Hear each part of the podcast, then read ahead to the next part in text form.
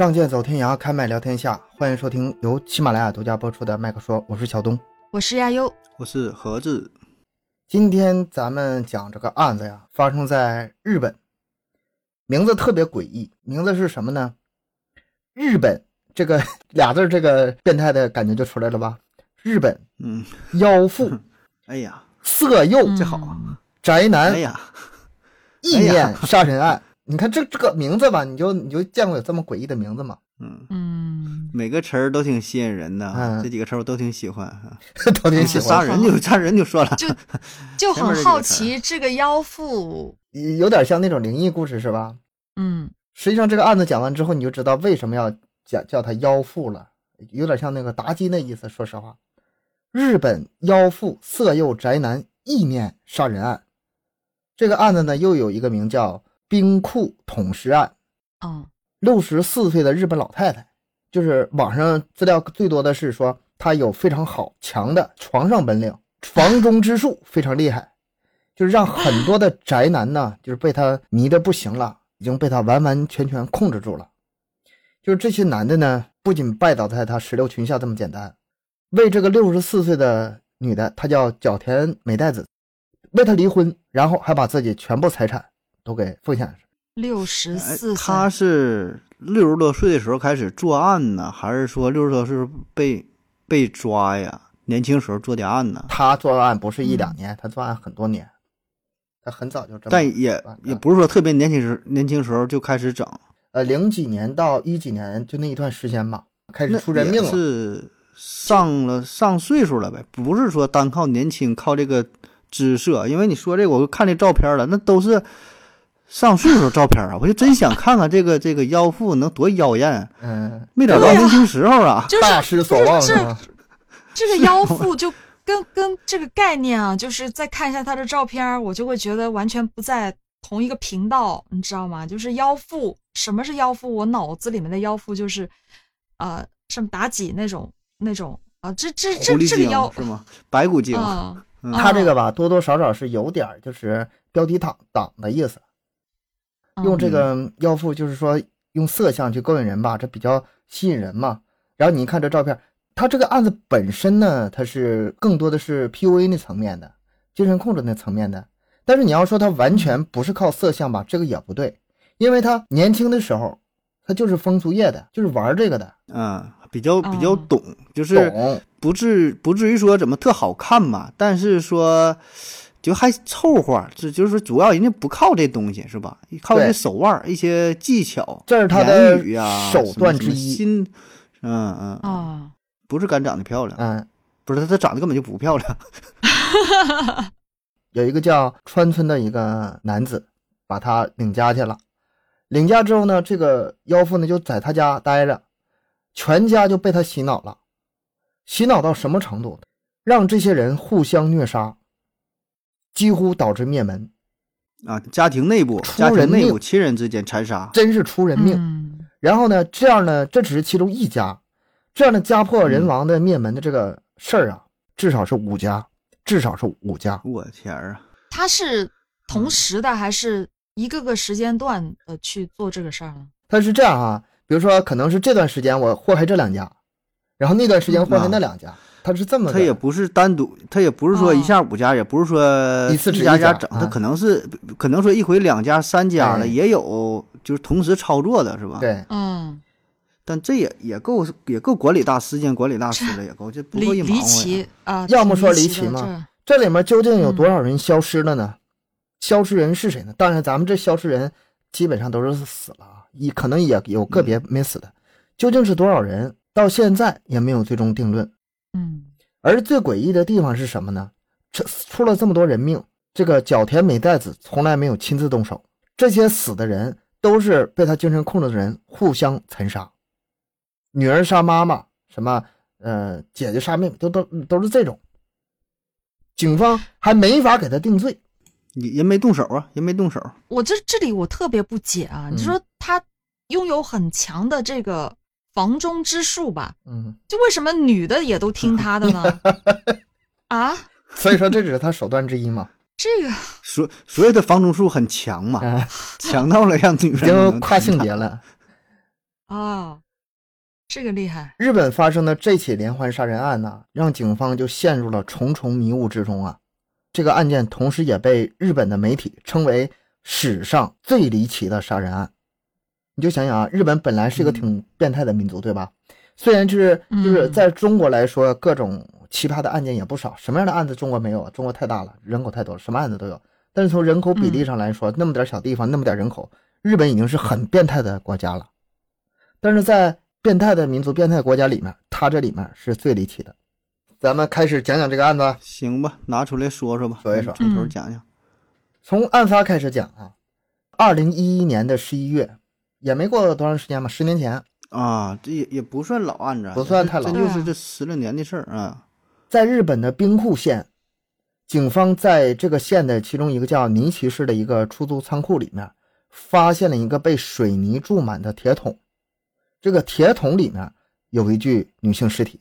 要要不为什么说这个案子名又叫什么冰库桶尸案呢？啊，冰库对，冰库它是一个哦县名案啊，这么个啊事儿。桶尸是铁桶里面有一个女性尸体。我的天，经过这个司法解剖之后啊，警方确认，这个死者是当年九月份失踪的六十六岁当地妇女大江和子。目前到这为止，它只是一个普通的一个杀人案，没什么特别的。嗯嗯嗯警方就开始调查呗。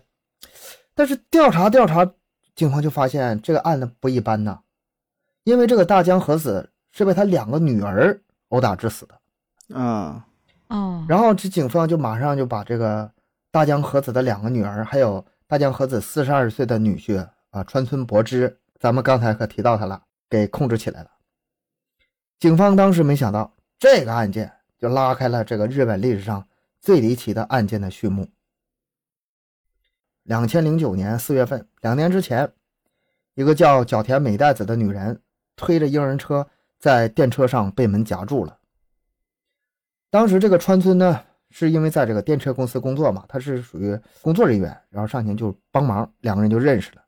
认识之后，两个人的交往过程中就不知不觉呀，川村就被这个六十四岁女人给迷住了，觉得这个女人特别有魅力。这个是这川春岁数也也也不大呀，我按你按这42个岁。没有的话，那没有，他刚才二零一一年的时候四十二岁，二零零九年减两岁，嗯，就是40岁。四十四十岁的时候被一个六十四岁的女人给迷嗯，啊六十六十多岁。他他当时啊六十多岁的女人给迷住了，对呀、这大他二大他二十岁，二十二十多岁，对，啊，对，这这男的四十出头，这时候啊这个叫什么什么角角田美代子是六十多岁儿嗯，啊，不知道，嗯咱不知道怎么做到可能就咱咱不知道反正就迷上了，迷上了。啊，迷上了。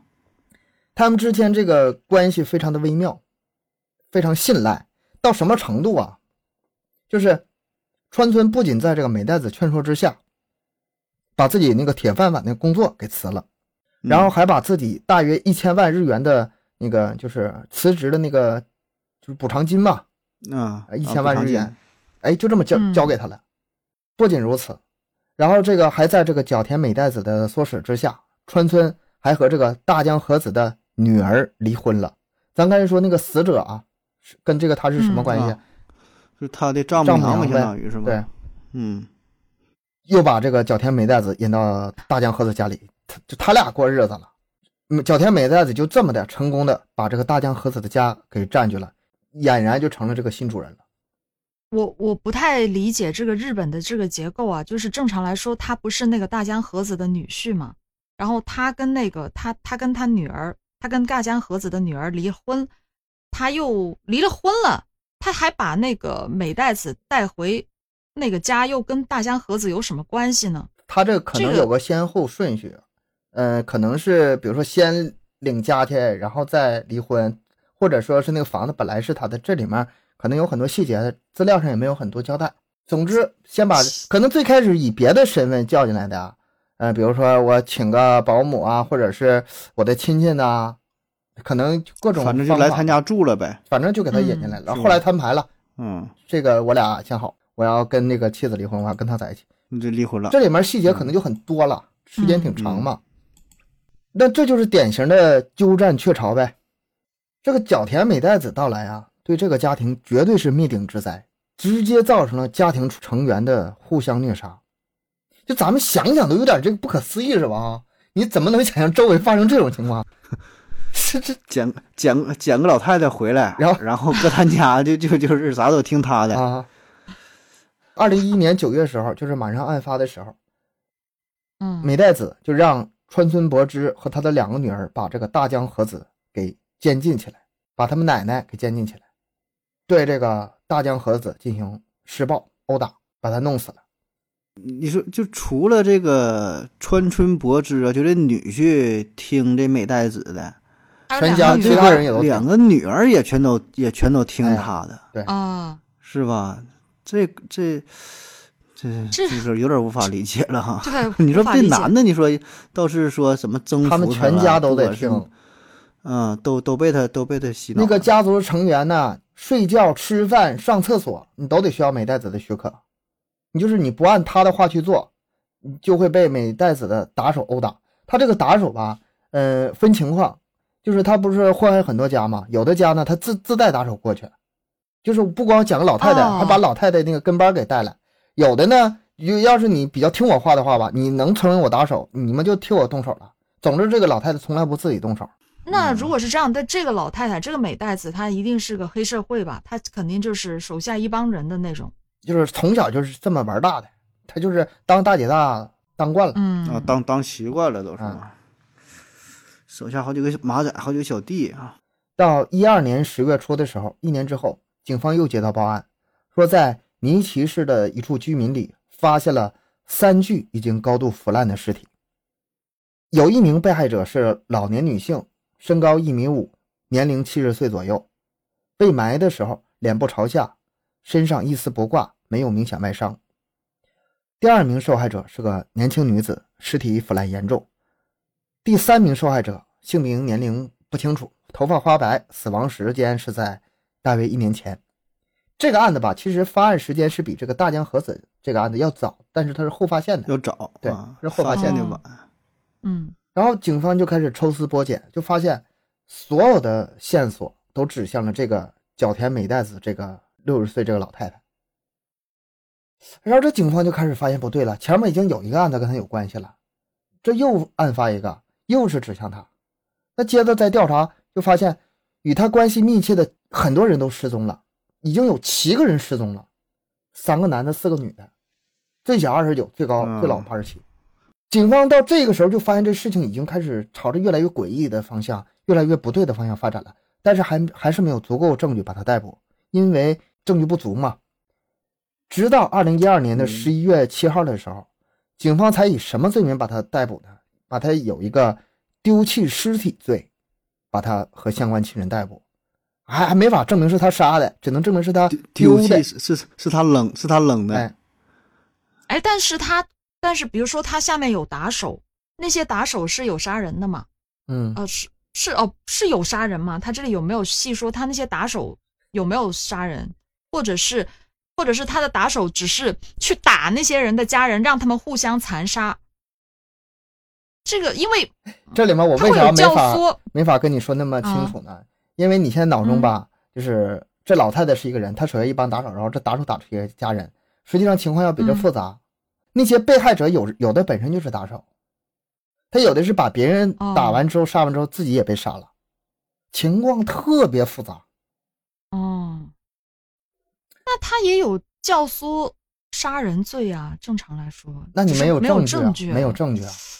对啊，专案组呢就以把这个遗弃丢弃事件吧为突破口，总算能把他抓来了，然后开始找证据呗，全力搜索证据，用了很大的人力物证呃人力物力进行调查，但是他由于从来不亲手杀人，所以对他定罪非常非常的困难。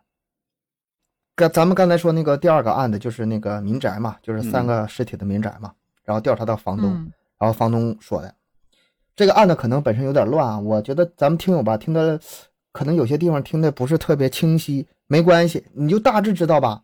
一个老太太用 PUA 祸害了至少五个家庭就行了。至于里面这个细节呢，呃，有些出入或者有些混乱，这个关系不大，咱也不用记得那么清。当调查到这个民宅的房东时，这房东介绍说，这个房子呀原来住的是一个老太太。这个老太太自从丈夫去世之后呢，跟他的长子、大儿子在这儿相依为命。但是在十年前，这老太太失踪了，这个大儿子也下落不明了。咱们提前说一下，这老太太谁呢？老太太就是这个美代子。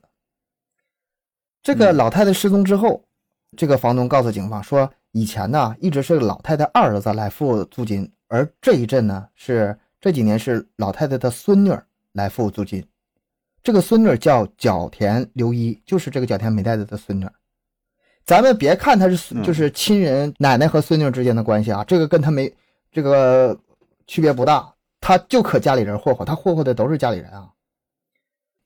后来警方通过调查发现，这个角田美代子的妹妹角田三之子和儿媳妇角田留一，从老太太和她叔父的账户里偷了很多的养老金和存款，总共是四百万。乱点没关系，总之就是什么呢？老太太利用家人获取钱财，不明白。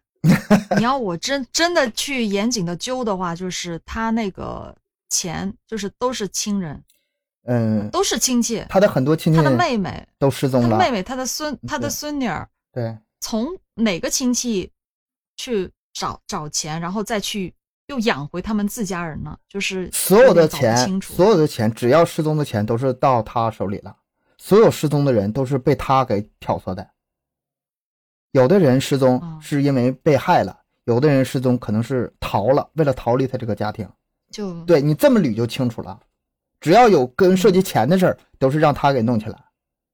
那就是当他亲戚还挺危险。他霍霍的都是亲戚，不是亲戚吧？他先把你把他变成是你的亲戚，啊，或者通过结婚方式啊，或者通过认养方式，就是先变成你亲戚，然后祸害的就是亲戚。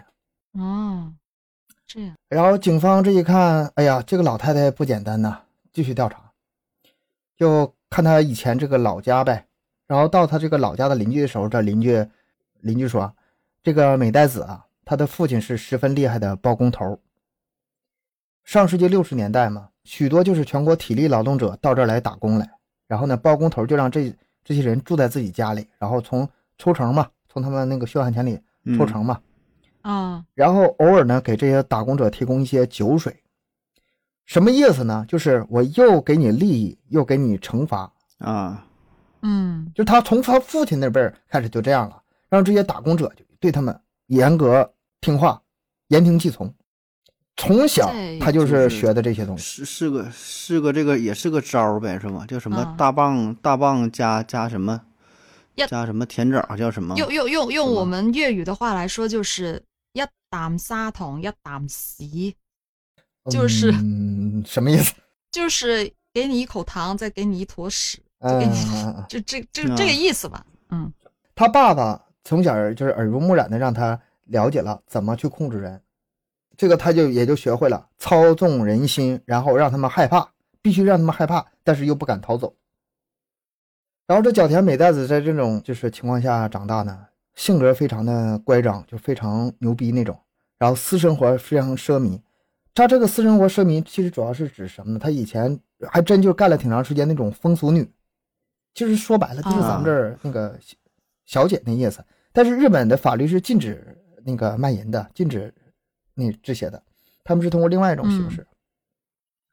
然后每天就玩呗，赌钱呗，晚上就酒吧呗，然后就是接待客人。然后和各种黑社会成员来往啊啊，对，那个那个时候日本黑社会不也是合法的？现在也合法，对，黑社黑社会现在也合合法。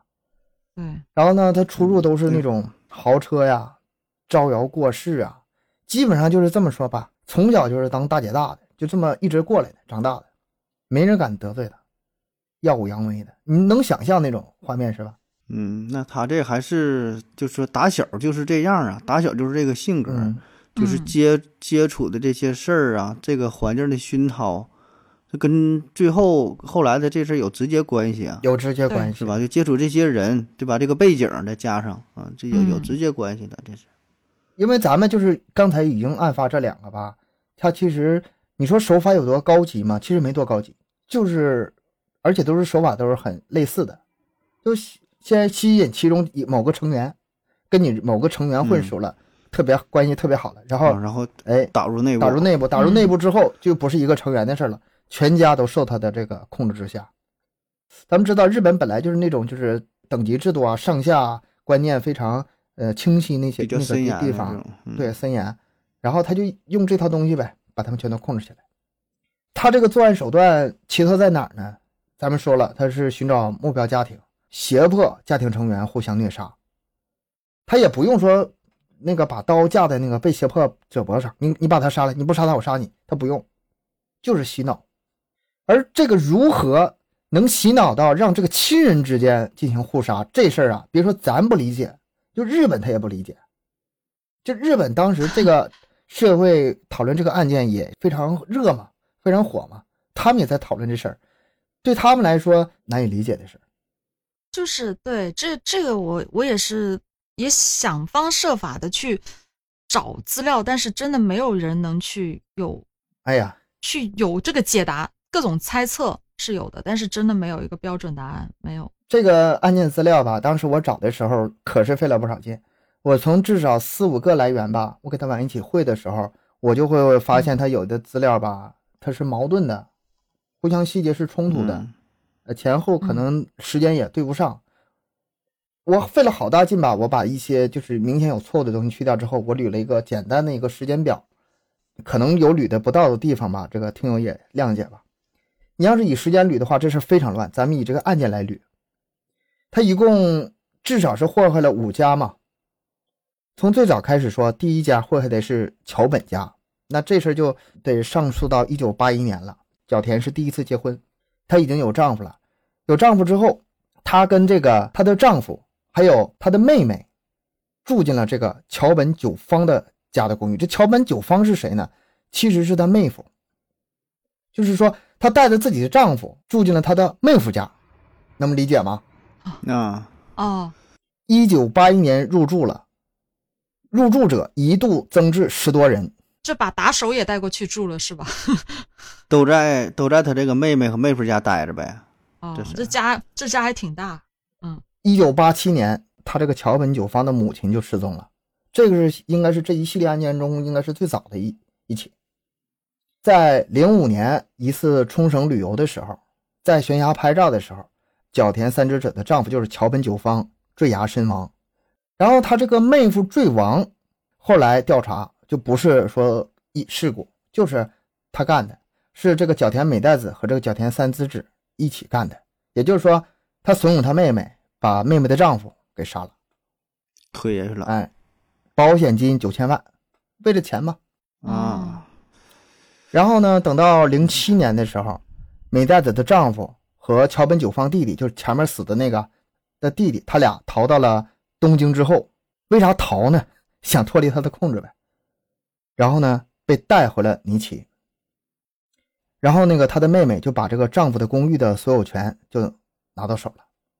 二零一二年的时候，桥本久方的尸体还有他母亲的尸体，咱们说了，一九八七年他母亲失踪这是第一起吧？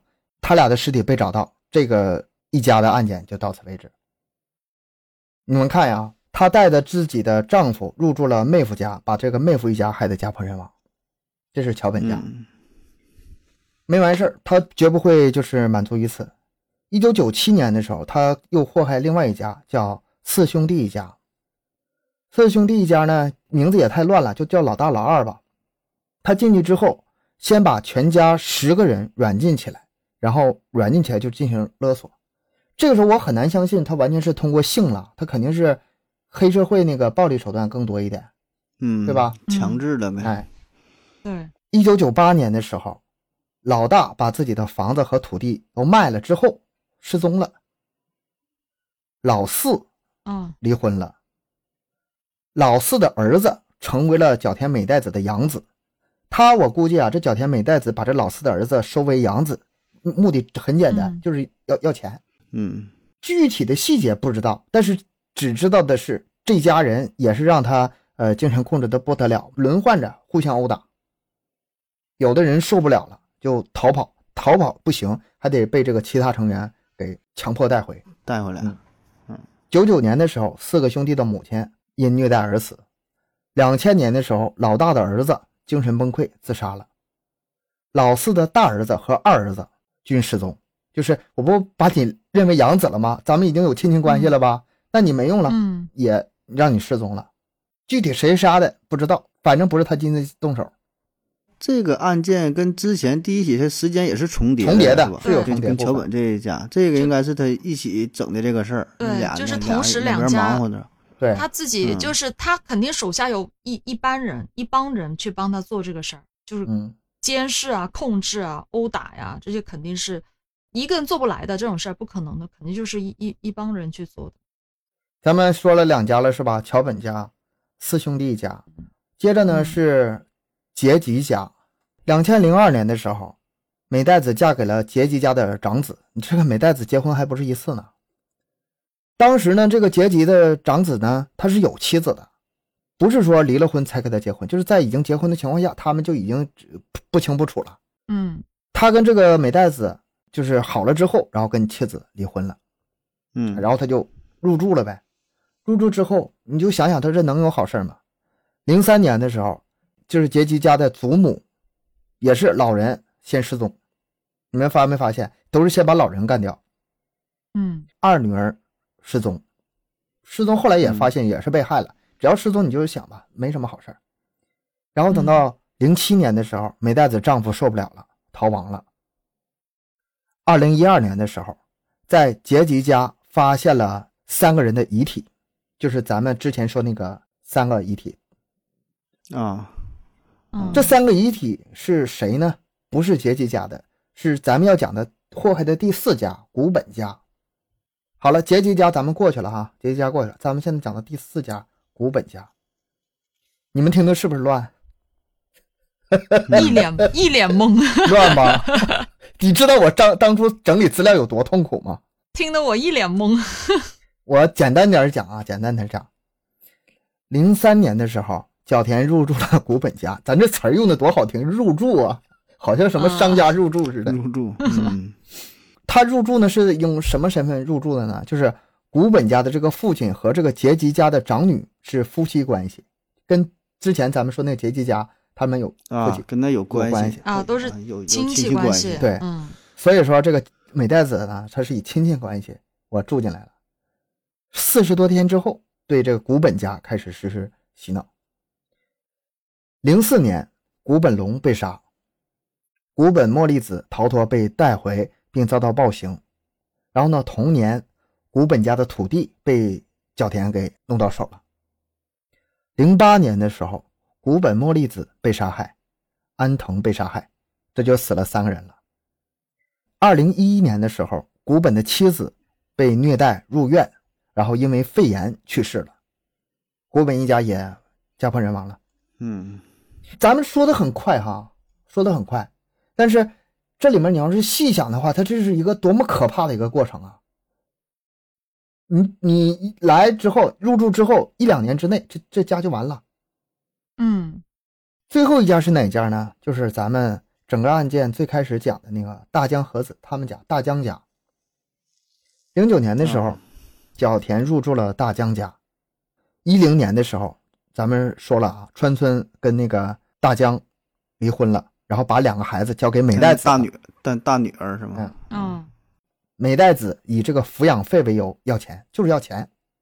一一年的时候，大江全家被软禁在一起，饱受暴力虐待。大江和子想跑，中间就是受不了嘛，想跑，跑出去之后又被家人给带回来了。就是他回来的时候有个细节，他想向那个行人求助啊，说是自己要被这个女人杀掉，但是没成功，还是被女儿给带回去了。带回去马上就关起来，然后受虐待而死，然后埋在嗯水泥桶里。那他为什么不去报警啊？水里头为什么不找警察呢？这个好奇怪啊！警察当时我呀，我要是警察，当时可能是不太会相信，说怎么的，你要被你女儿追杀，然后他的女儿也追过来，哎呀，对不起，我我母亲可能是最近精神有点问题。哎，那那那你说怎么办难道难道日本没有什么救助中心或者什么精神病医院吗？我就假装自己是个精神病，我去精神病院待着，我也比在家待着好呀。你要说的那么简单的话，就不会发生这么多惨剧了。那些家人都会求助了。一二年的十一月七日，警方咱们说了，因为那个之前那个尸体呃尸体抛弃的案件，把这个美代子和涉案人员七人给抓获了。但是这个角田美代子最终也没受到任何惩罚，为什么呢？十二月十二日的时候，他十一月七日被抓，十二月十二日一个月过后，自杀身亡了。这个案件完事儿了，我讲完了，没有后续了。这个是个挺大疑点呢。嗯，很多个问号。呃，对满脑子问号。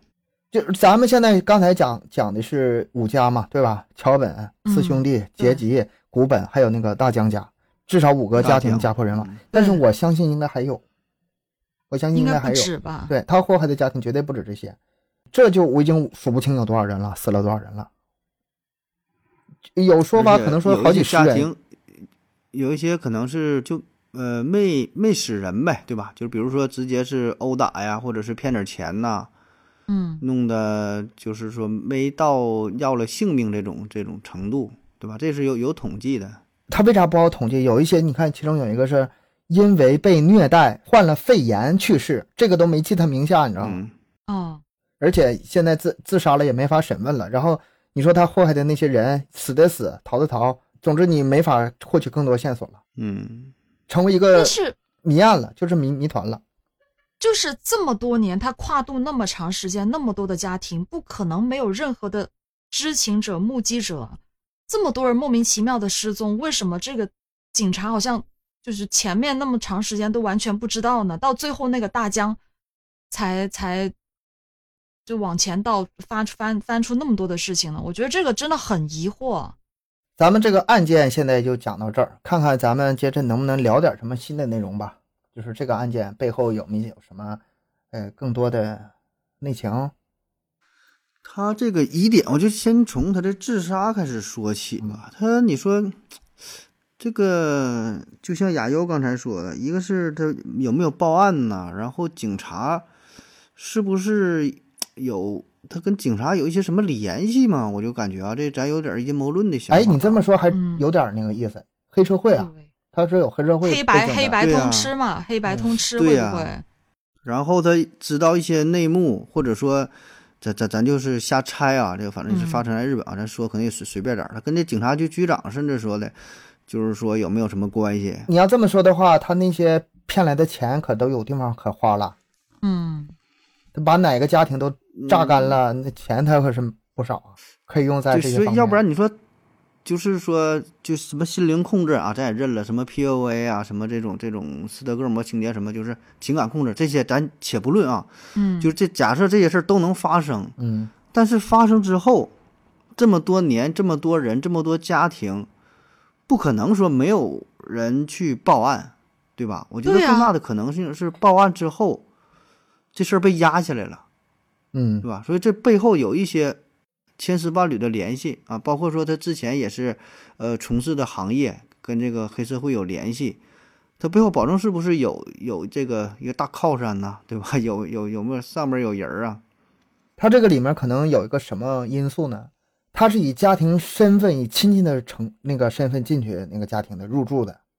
他首先是以有一个嗯披了一个合法的外衣，然后呢，我通过教训也好，我通过长辈啊，我是嗯、呃管理你们这些成员呐、你们都得听我话呀。他算个家庭纠纷，就算是报警，嗯他你说这玩意儿算他算他怎么回事？最多算个家庭纠纷，就算里面有经济的关系，也是家里人家里人的事儿。这个这也涉及到两点，第一就是，呃，日本这个法律上的漏洞，这肯定是有一点的漏有漏洞的。你说你这都看看出来日本法律的漏洞了，通过这个，就是就是嘛，就是。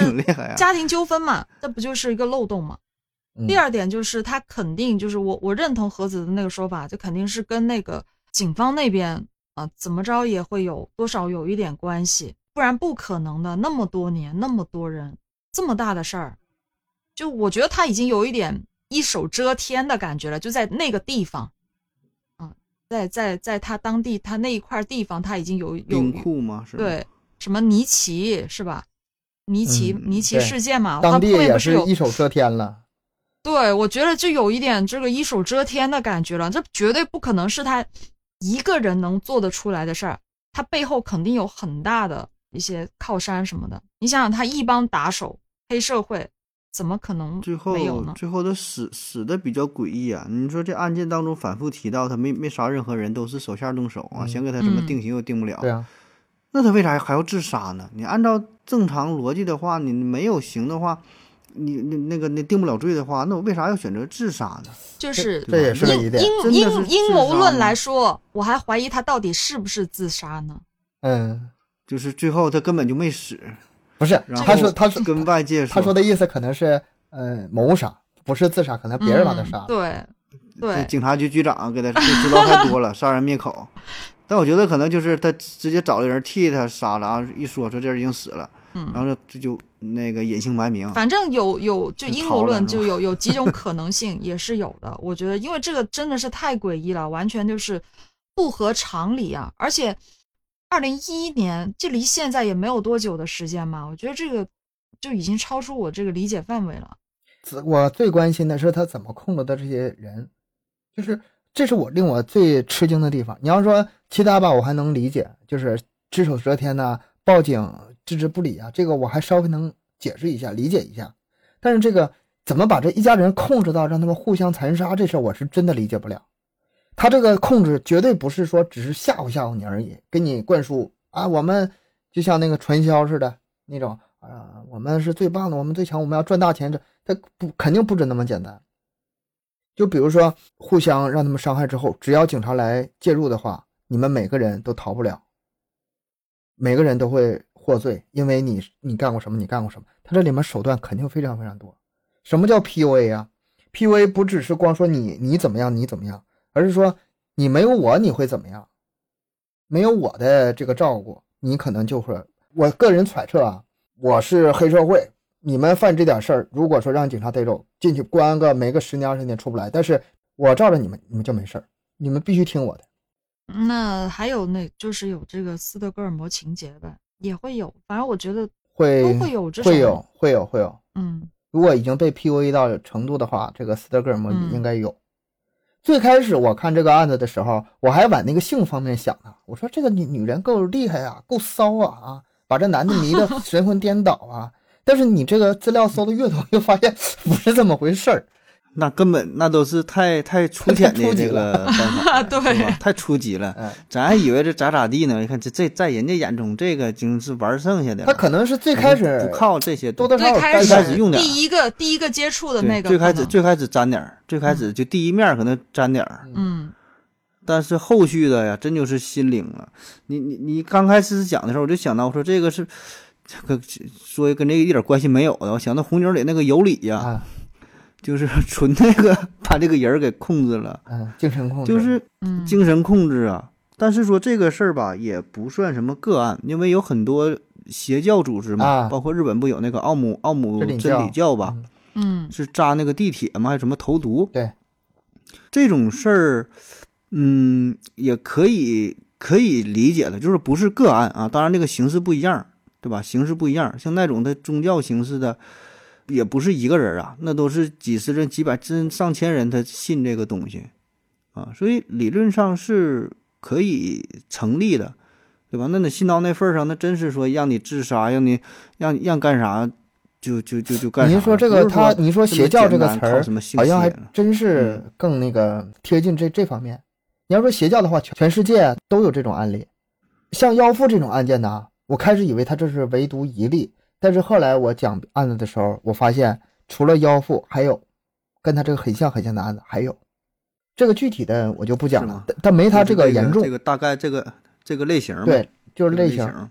前面东哥好像也有提到过吧，他选的那个受害家庭也有一定的关系嘛，都不是那个，都是移民日本的那种旧朝鲜裔的吧？啊，你这个是对有这么说的，对，有这个说法，因为我查了一些资料，就有这种说法，就是他们不是本土的居民，就是一些呃就是朝鲜像外来外来的，啊就是他们战后嗯留留下来的，就就是很很尴尬，他就就就不是一个不是朝鲜，又不是日本，呃不又又不是日本的第三社会嘛，然后他们嗯。这些人就会这些家庭会特别严格遵守那时候旧朝鲜时期病态的那个伦理传统嘛，就是、嗯啊非常长辈对小辈有绝对的人这个支配权，嗯就是你一定要听我的那种。所以就是，所以他整个团伙当中，应该就会有些人就会非常听他的话，啊，让他干什么就干什么。也是选选这种家庭下手呗，对，也有可能。哎呀，那这样的说的话，那你看像美国那种移民国家也容易出现这种问题，这种帮派林立啊，各种成分不同啊，然后可一种组织形式有啊，对另外一这种这种冲突，对啊，比较对对比较比较对立的，就是可能，哎，这种思想是人类说共存的吧，对吧？就是一个小团体嘛，嗯，呃，你来你到一个地儿，你是相当于外来的，心理上会受到一些影响啊。瞎分析哈，就是从各个角度去想，反正这个也是咱们真的是各个因素 综合在一起了啊。嗯，因因为这个案子的话，其实我我我真的是很疑惑，在里面有很多的东西我是不解的，但是查到处查也没有找找到越查越乱，对，就很乱，只能是我们自己发挥自己的想象去猜测，啊、去想是不是这些原因造成的，所以就是也没有说个也也也不能说准吧。总之，这个案子特别特别的离奇啊，然后比较少见，是比较少见的。我知道杀人的，我知道连环碎尸的，我也知道精神控制，但是说把精神控制到家破人亡到这种程度的，这个是独一份儿。最终真相还是没有结论，因为他自杀了嘛。这个后面还有没有什么隐情，咱就不得而知了。嗯嗯，得等着慢慢看看能不能揭秘呀、嗯，或者是能没有就是 这个受害者活下来的这么多家庭啊，能提供更多的信息。其实嗯他这里就是里边是有很多的问题，就其实我觉得我们的猜测也没有不无道理吧。你像他那么多年那么多家庭，他拿那么多的钱，其实那些钱他用在哪个地方，他用来干什么？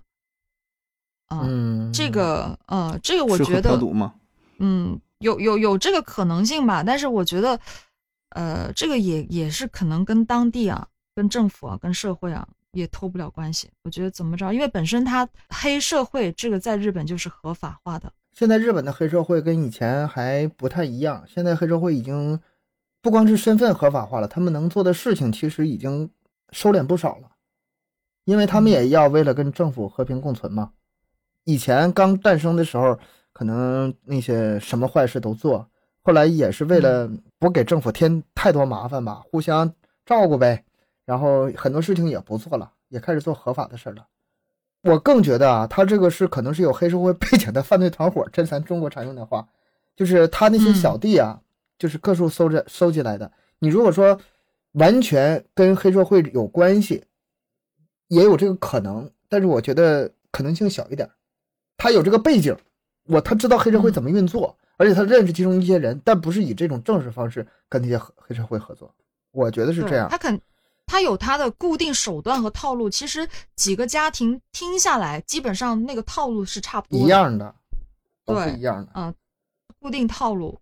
啊，至于那些，至于他的他下面的那帮人的话，我觉得真的是可能也就是我前面讲到过的，他那种，呃，可能就是日朝鲜人，就是那都在日朝鲜人，别别像骂人似对。啊、在在日在日朝鲜人，对，在日朝鲜 人，正在正在进行时。你们发现没有？他每进一个家庭的时候，先都是把老太太整死，把这个家中最权威的那个地位先给他取代掉，对对，然后自己取而代之，发号施令，命令你们该干什么干什么。你说这套东西学下来之后，真是厉害啊！真是干啥？这不就是那种这个传传销的那种极端现现象吗？邪教，我觉得就是这个邪教，公司嗯，公司管理啊，这也能用得上啊。文化，哎呦它这里边儿算了吧，呃，看你真是看你往哪方面去用呗，对吧？如果你要是用在正地方的话，就是激励员工也好啊，还是说怎么的？你看，而且它这个套路是可以复制的，嗯，是吧？可可以，你这这你看用这几用几回都好使啊，而且各个招儿给你，比如说是就什么是画大饼也好啊，给你提供一些，就是说又给个给个甜枣啊，又给给个嘴巴子的，对吧？反正这这这这个狠人儿啊，只能这个东西就是这个案子本身来说，只可能在日本发生，在中国，嗯、只能是参考。理论知识可以借，咱们把它成理论知识了，可以拿来借鉴用，就是咱们来用。但是说这种案子肯定不会重现了。你在中国，这事儿就本身就是行不通。就是我我我我又想到一个啊，就是刚才不是说那个警察没有管这个事儿呢？他们的媒体好像也、嗯也不管这个事儿。我不太清楚日本的那个社会，他那些主流媒体是媒体之前没怎么管，后来可是挺爆啊。后来全日本可很火这个案子，之前就应该就是没没没发现没曝光。就是我觉得不是没发现吧，不太可能啊，就那么多年，可能我反正我还是觉得就是那个地方至少都被他搞定了，啊都买通了，嗯，应该是的。不敢当地不敢报呗，对你想想不，敢说，就你就说吧，一个家庭，这个家到底有多大呢？那么多人在里面打呀、杀呀、叫啊、喊啊，就是邻居没人的吗？就是就是没有邻居，没有其他任何人知道，然后没有人报警，没有人去跟媒体沟通过，就这么多年啥事儿都没有，我觉得真的是不可能的事情，就除非就那个地方已经被他控制了，不太好想象哈。，对，所以嗯，非常的不合理。